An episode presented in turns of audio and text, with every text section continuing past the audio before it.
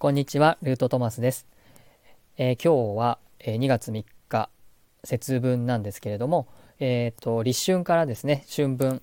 までに、えー3月の春分までにやっておくと良いことということで、えー今日もお話ししていきたいと思います。よろしくお願いします。はい、あかりのみやです。よろしくお願いします。よろしくお願いします。まあ今日はね、一般的には節分っていう、2月3日は節分と言われていて、えー4日が立春というふうに言わて言われていると思うんですけど、まあこれが二十四節気という、まあね、これから毎月1回か2回ずつこう、あの、季節の変わり目みたいなことで、えっと、あると思うんですけど、なんかそのあたりについて、えー少し調べていただいたということなので、教えていただけますでしょうか？はい。えー2月4日は、まあ、一般的に先ほどのお話で、まあ、立春と言われるんですけれども、この立春は二十四節気の一番最初第一からのことです。うんうんえー暦弁乱という春の気立をもってなりとさ記されているんですけども、まあ、うん冬至と春分の中間にあたるところで、寒さが明けて春に入る、まあ、第一日目の日ということになります。うん二十四節気とは、まあ、太陽を軌道、あの、こう、基本として、まあ、行動上の、まあ、位置ですね。定期法によってそれを24トン分した、まあ、その分岐点を含む、あの、日に季節を表す名称を、うんうんうんうん、名称となったものです。はい。24ね。なので、まあ12ヶ月なので、まあ月に2回ずつみたいな、いうのと、まうんねあこれは多分春の木、立つを持ってなりって感じかな。うん。あ、私なんか変な 変な切れ目だったような気がする。春の。木っていうこと？まあまあ、まだなかなか。持ってなり。うん春の木立じゃなくて、春の木、立つを持ってなり。あ、そう。だと思うんだけど。そうかも。うんうん。切る場所がね。寒さが明けるのね。そうそうそうはい。まあ、そういうちょっと難しい言葉がある。うんうんちょっと古い感じの言葉。うん、はいそうですね。はい。はい。で、まあ、この立春というのは、まあ、一年のね、そういう、えー節目というか始まりっていうことでもあると思うので、その太陽的にはね、そのし二十四節気の一番最初の、その季節の始まりみたいなところなので、これからはいろいろ変わってくるとは言われてますけれども。そうですね。うんと、うんこの立春を境に、まあ、ガラッと変わるっていうことは、えー、並木さんもおっしゃっていました。エネルギーがってことですかね。そうですね。エネルギーが本当にすごく変わるからって、うんまあ、あの、ずっと言ってたんですね。うんで、まあ、さらに、まあ、宇宙からの、まあ、あの、地球がこう、どんどん上昇していってるので、うんそのじ地球に一緒に乗っていけるかどうかっていうテストが、あの、どんどん来るということで、まあ、さらに多くのネガティブが炙り出されるというお話はされていました。うんで、えーまあ、そのネガティブは、あの、二つあるんですけども、まず、感情面で多くの葛藤が起こってくるっていうことですね。で、感情面なんかは、まあ、私なんかはもうすでにネガティブの感情が出てきて、とても不安になった1ヶ月を過ごしたんですけども、うん。まあ、12月いっぱいで本当は手放した方が良かったことうんが、まあ、ちょっと先延ばしにしてしまったことで、この1ヶ月間は、うんとても不安と戦っていたっていう経験をしました。まあ、結う局、んその、なぜネガティブかっていうのは、魂が望んでいなかったことなのに、自分のその潜在意識だったりとか、まあ、欲ですね。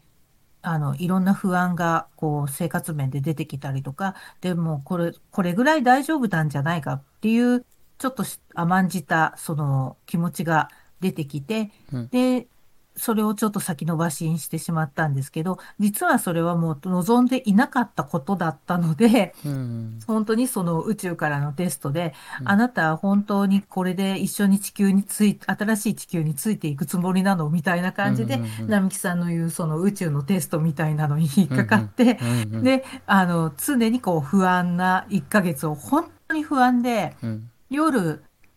目が覚めるんですよね。うん。で、大丈夫かな、大丈夫かなっていう不安を1ヶ月間過ごしました。ほう。でも、その不安っていうのは、うん。まあ結局宇宙からの課題とテストなので、うん。ここでなんでこんな不安になるんだろう、辛い辛いって思っていても何も変わらないっていうことですよね。うん。なので、まあ、それが結局そこで気づいて、うん。それが手放しといううん結果にできるかどうかっていうことだったと思うんですけど、うんうん。それはできたんですでこかそうですね。で、まあ自分の魂レベルにそぐわないもの。は、あの、こうしてどんどん出てくる、浮上してくるっていうことですよね。で、うん。そこでしがみついていると、結局、その不安とか、うん。恐怖だったりとか、うん辛い嫌な思いをうん。結局ずっと引きずることになるんですよ。うんだから、そんなの引きずるの嫌じゃないですか。うん。で、まあ私は今までも、まあいいや、なんとかなるよ。っていうふうに思うと、うんうん。結構気持ちの切り替えができるんですよね。そうすると、うん。あれ、この間まで全然それ難しいって思っていたことが、うん。なんか意外と簡単に、もういいよって思った途端にうん。できちゃったとか、なんかそういうそれできちゃったって手やれるよう放せちゃったたっていうこと。そう、手放せちゃったら、うん。なんか、あ、なんか実はなんか全然もっといいことが、こう、起こってきたりとかっていううことが結構今までもあったので、うん。まあなんとかなるっていうふうにうん。もう思い直して、もううんそれはもうどっちにしても自分には違うことだったから、うんもうこれは忘れようって、もう思い切ってそれは、あの、まあ手放しっていうか、もうやめていこうっていうふうにうん。思うようにしました。おお1月に。うん。1月、本当についこの間まではいろいろ悩みはありましたけど、なるほど。でもこの節目そうそう節目を持ち越さなかったという。うーん。まあ、思い切りっていうのがやっぱり大切なポイントなのかなって思います。うーんうん。なるほどなんかこうあのすごくこう現実的なことでいくとめちゃくちゃ電気代が上がったとか あのそういうねあのなんかあのこうどうコントロールしようがない部分でその電気代の値上がりとその寒さといっぺんにやってきてそれで結果ねすごく請求が高高額になるみたいなこともまあこれはあのななんか特定の人に起きるというよりかは結構みんなに一斉に来てるところそういうものもまあ一つのネガティブがあぶり出されてくることなのかなって思ったりしました。そう。だから結局、その電気代がものすごく上がるっていう部分なんかでも、うん基本的にはな、金銭面でのブロックだったりとか、うんうんそういう部分もあるので、うんやっぱり一番金銭面とか経済的な面っていうのは一番難しい部分で、なかなかこはいうブロックが取りにくいところまあそうね。なんです。うん。だけど、まあ今日なんかでも、あの、まあいろんな大きな会社で、その、早期退職者を願うような、こあの、記事が載ってきたりとか、新聞記事だったりとか、ニュースに出てたりとかっていう話も聞いたので、はは。えーそんなところでもそんな風なんだっていうような会社だったもんですから、うん。なかなかね、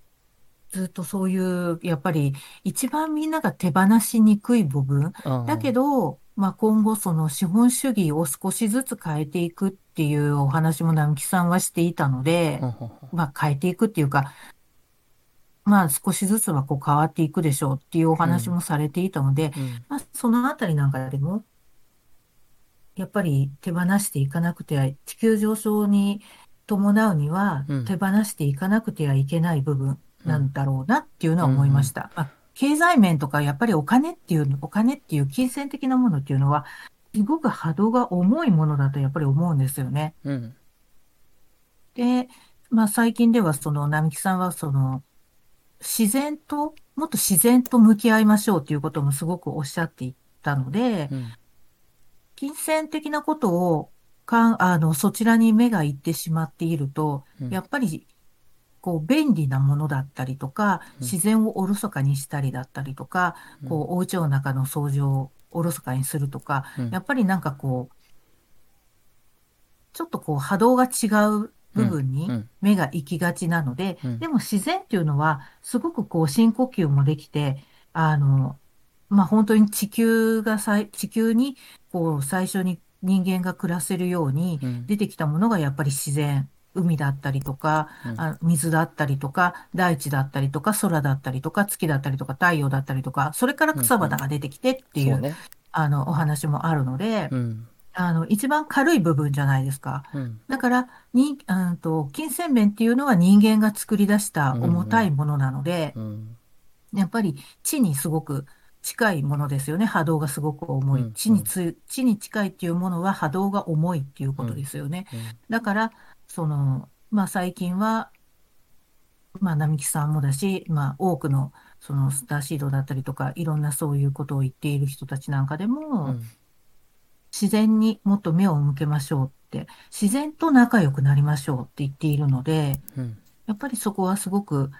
大事な部分で、うん。あの、手放して、あなたが一番こう、がっつりとしていきたい部分はここですよって。うん。で、ここを手放せば、うんものすごく軽くなるんだよっていうことを教えてくれたから、うん手放さないとって思いました。うん。がっつりと手放さないといけないところが、ネガティブな形で出てくるって感じですかね。そうですね。結構、うん。ネガティブでないと、やっぱりうん、辛く悲しくないと、うん。わからないじゃないですかう。ん。楽しかったら手放したくないですよね。まあそうね。だからそういう意味でうんは嫌な形で出るから、まあ、うん手放しやすいかもしれない。手放せないところだから手放しにくいんだけど、手放さなきゃいけないものがネガティブに出るから、まあ、気づきやすいというか、まあ、分かりやですねいという意味では、うん。うん。あの地球の次元上昇という愛かなっていう気はします。うん。ただタロットでいくと「塔」っていうカードがあるように神の無知っていうのはでもショックな形で出てくるのであの手放さないといけないので。そうなので「塔」っていうねあの愛っていうカードじゃなくて「塔」っていうタワーが壊れるっていうカードでそういうお知らせは来るよっていうことなのでちょっとここは「塔」のカードの話に今近いかなって聞いてて思いました。ああ、そうなんですまあね。塔はそのその前が悪魔なので要は物質物質のピラミッドの破壊って物質主義の破壊っていう意味があるんですよ。で物質主義の一番のシンボルはお金なのであのそのお金という価値観の破壊ってまあ言ってもいいのかなっていう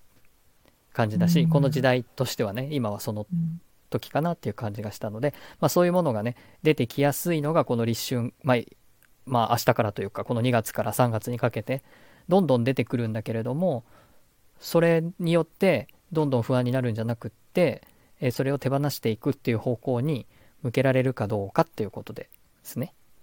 そうですね。はい。あともうはい2つあるということでしたので、もう1つは。はい。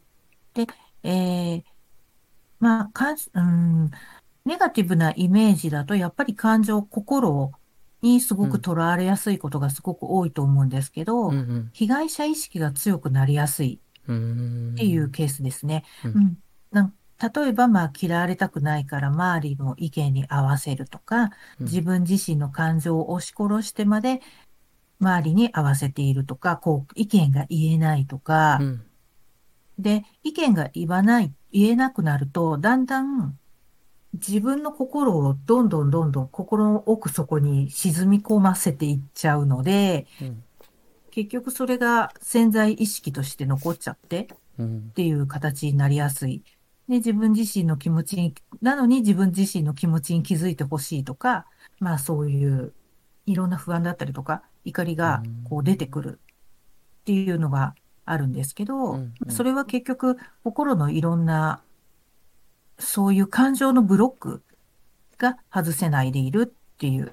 状況かなってうんいう感じです。はい。被害者意識。うん。被害者意識っていうのは例えばなんで私ばっかりとかそういうことですか、そうですね。なんで私ばっかりとかう、んうん。うん、そうですね。なんでこんな目に遭わわなきゃいけないのかとか、うんあ、そうそうそうそうそうそう。なんで私ばっかりこんな我慢しなきゃいけないかとか、うん、それ怒りみたいな感じかな。うん、うん怒りですね。うんうん、怒りや不安があぶり出されるっていう。はい。うんまあ人間関係でうん一番、人間関係が一番こう悩みのところっていうかうん、うんうん、が多いのじゃないかなっって、うん。うん、思います。まあ、最近のナミクサンドラジオなんかでもなんかそんなようなお話はされていたかと思うんですけれども、うんうん。これも結構並木さんはアセンションだったりとか、そのワークで結構最近特にそういう人が多いんですっていうお話はされていました。どういう人ですか？あ、こうやって被害者意識だったりとか、うんあの心のブロック、あの自分自身の気持ちを押し殺して、うん。あの周りに合わせすぎている。えなのに自分に気づいていない。ああ、自分がそれをやってるのに自分に気づいてないっていう。そうそうそうそうそう。あ、でもだったらそれはな、なかなか、その、なんていうか、誰かに指摘されないと、その被害者意識に陥ってることさえも自分が分かってないっていううん。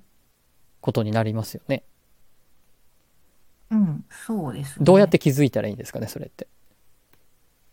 その、あなたそれ被害者意識ですよなんて誰も言ってくれないから。その、なんかこう。なかなかいろいろこうまあ、な並木さんうがとか、そのセッションしたりとか、えーっと、まあ、よっぽど強烈なことを人に言われたとか、そういうことじゃないと気がつかないですよね。言われないと気づ、うん言われ、なかなか言われにくい言われにくいですよね。うそれは。うん。から周りもなかなか言いにくいし、うん。うん。で、まあ、被害者意識は、まあ、自分自身がなんで私ばっかりだったりとか、まあ、いろいろ思うところはあるかと思うんですけども、それも結局、なんだろう、この世界は自分自身が作り上げたイリュージョンうん。で、まあよくおっしゃる、並木さんなんかでも言われていますので、うん。何か結局は、なんか私ってかわいそうとか、うん。うん。そういう感じで、こう言われるのがすごくこう、言われたいのかなっていう部分はなんかすごくあるんですけどね。あなたはかとてもかわいそうだねっていう。うーん、あそーう。言ってほしいっていう。言ってほしい。だからそういうのもやっぱり、その私はかこんなにかわいそうなのになんで周りは私のことをかわいそうだねって言わ言わないんだろうって無意識に思って怒りが出るたり恨みが出たりすると思うんですけど、その恨みが出てるってとこは自分は気がつくんだけれども私はこんなにかわいそうなのになんで周りはかわいそうだって言わないんだろうっていう被害者意識がその怒りの裏にあるってことに気がつかないっていうことですよね。そうですね。そこはすごい難しい。なかなか自分ではあの気づくのはね本当に難しいところなんですけどなんかこうんうこれを聞いてくださって思い当たることがある人はもしかしたら自分の中にそういう被害者意識とか、えー恨みとか、えー自分ってかわいそうまあこれインナーチャイルドとかねそういうカルマとかの話にすごくつながるんですけど自分の中にいるその本心の自分みたいな、まあ、本心と言ったらいいかまだ癒えてない傷みたいなものがあって、それが歯の地球の次元上昇によってこう表面化してくるどんどんしてくるような、まあ、今のエネルギー状態なんですけどそういう時にやっぱり自分自身もっと自分が大人だと思ってたのに そういう子供みたいな自分が実は中にいるんだまあみんないるんですけどねそれは。あのいない人はいないんですけどカルマない人いないので。なのでみんなあるんですけど、まあ、そこにみんな気がついていかなきゃいけない。そして自分であもしかしてって思う方はその方も自分自身が気がついていかなきゃいけないっていうことでちょっとさっきツイッター見てたらあの奥平亜美さんっていう方がなんかすごく面白いツイートをしてたんですけどえーっとまだ足りない足りないと未来に求めているのがエゴ。安心して満足して今にくつろいでいるのが本当のあなたっていうツイートをしていて要はまだ足りない足りないとかね。まあこれは足りない足りないっていう表現ですけどなんで私ばっかりとかあのなんで私のことかわいそうって思ってくれないんだろうとかまあそそれがあの裏にある怒りもっと愛されたいとか もっとみんなに褒められたいとかまあそういうのって全部エゴで、まあ、これがその、えー、と被害者意識って言われてる側だとするとあの安心して満足して今にくつろいでいるのが本当のあなたっていうように、まあ、本当のあなたっていうのは生命の木ではなちょっとなかなか表現難しいんですけど、まあ、そうじゃない自分とあの両方いてそのそちらが、えー higher self とかあの自分が帰っていくべき方向その神様とつながってるような自分というのがこう別にあるのにそのエゴが自分だと思ってしまってるのでずっとそこでこうごちゃごちゃとあの肉体世界でやってるわけなんですけどその肉体世界でごちゃごちゃやっているっていうこと自体をもうあのイリュージョンだからさっき並木さんが言ってるというようにイリュージョンなんだからっていうふうにして、まあ、気がついて手放していかないといけないっていうのがこの今の状況だからその被害者意識みたいな重たい感情みたいなのは自分の中にあってそれをま出さないことには手放せないっていうかちょっとここは難しいとこなんですけど手放しってあるって知らないと手放せないじゃないですかあのここにコップがあってコップの中に水があるからこの水をこ流すってことができるのであってここのコップに水が入ってるかどうか分かってない状況では水を流して捨てることもできないっていうか手の上に何か物があるっていうことをが分からないとその手の上にあるものを捨てなさいって言われても捨てられないっていうまずはあるってことに気がつかないと手放していけないので何ていうかそのねネガティブな感情があの出てきた時にああるんだって認めるっていうのは非常に難しいんですけどそこがポイントかなっていうふうに思いました。難しいけど、うん、なんかそうやってなんでって思った時に、うん、逆になんで自分はそう思うんだろうっていうふうに少しずつこう気づいてくるといいかなって思います。そのなんで私はこんな目に遭うんだろうってなんで私は思うんだろうってことですね。そうですね。そうそう。そうちょっと別、別な視点から見るってことですよね。あ、そうです、そうです。うんうん。その、うんと俯瞰する視点っていうか、うん、そのもう一つの自分っていうか、うん、だから今、アミーさんの話だと、そのエゴっていう部分と、まあ、くつろいでるっていうのが本当の私って言い方で2つに分けてましたけど、まあ、くつろいでるまではね、なかなかいけないにしても、っていうふうに思うのは、なんで私そんな風に思うんだろうっていうもう一人の自分ぐらいはね、多分すぐ、すぐ、あの、作れると思うんですよね。なんかあの、それでいくと、なんかこういう風に収録したりとか、した後にね、YouTube にアップしたりした後に、自分のアップしたものを見たり聞いたりするじゃないですか。うん、そうすると、え、僕ってこんな顔なの？とかさ。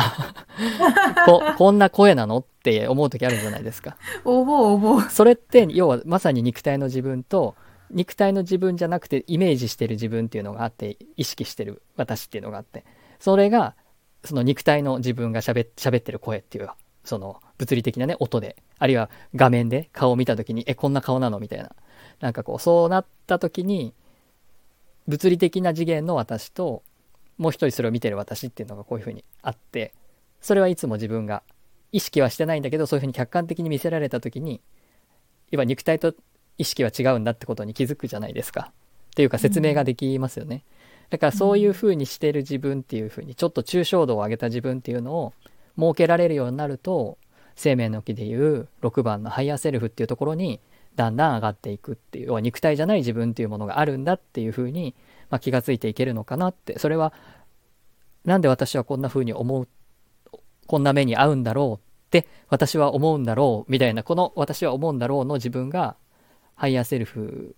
ではないんだけれども、正確には。ただ、そういうものとして想定できるっていう力が、ハイヤーセルフとつながる力へと上がっていけるので、なんかそれはすごくね、今大事なポイントかなと聞いてて思いました。うん。うん、そうですね。うん。はい。はい。ちょっとね、あの、立春から春分まで、まあ1ヶ月ちょっとぐらいかな、あるので、まあまたこの間にね、いくつかこう、気がついたこととか皆さんにあのお伝えしたいことっていうのを、えー、いくつかあのアップして、まあ、春分っていうのがまさにその、えー、宇宙の元旦って言われてるように、えーとまあ、星座でいくとお羊座がスタートするという、えー、時期になるんですけど本当にあの1年があの何度もね1月 2, 2月も3月も何回も1年のスタートの節目っていうのは毎月来るんですけど、まあ、春分っていうのは結構その大きなスタートにもなってくるのでここで、えー、きちんとね今あかりの宮さんがあの12月に手放すべきことを、えー、3月まで伸ばしてしまったということに、えー、よって1月非常に不安な時期を過ごしたっていうことでしたけどあの葛藤の時期を過ごしたってことですけど まああのなるべくあのそのこの3月のね春分までにはしっかりと、えー皆さんがあの手放してい手放していいって、えーそのす新しいスタートの準備ができるようなあのなんて言うんでしょうねヒントみたいなものをお伝えしていけたらなと思いますので、えー今後とも聞いていただけたらと思います。はい、はい、今日はこんな感じでいいでしょうか。はい。はい、では今日はありがとうございました。はい、ありがとうございました。